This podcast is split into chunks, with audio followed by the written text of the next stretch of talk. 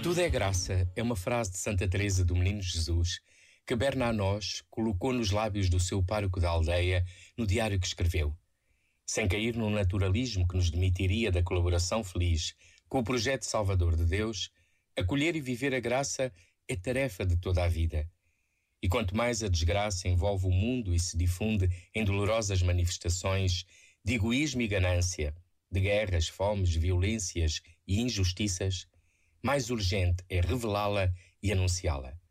Pois a graça precisa que cada pessoa a acolha e a ofereça. Ficamos mais pobres se não fizermos. É do coração de Jesus, cheio de compaixão pela humanidade, que nasce o envio dos apóstolos, para concretizarem a graça em sinais de vida abundante que Deus nos permite realizar. Sinais pequenos e discretos, cheios da beleza com que Deus tudo reveste, e possíveis sempre que somos agradecidos e generosos. Este momento está disponível em podcast no site e na app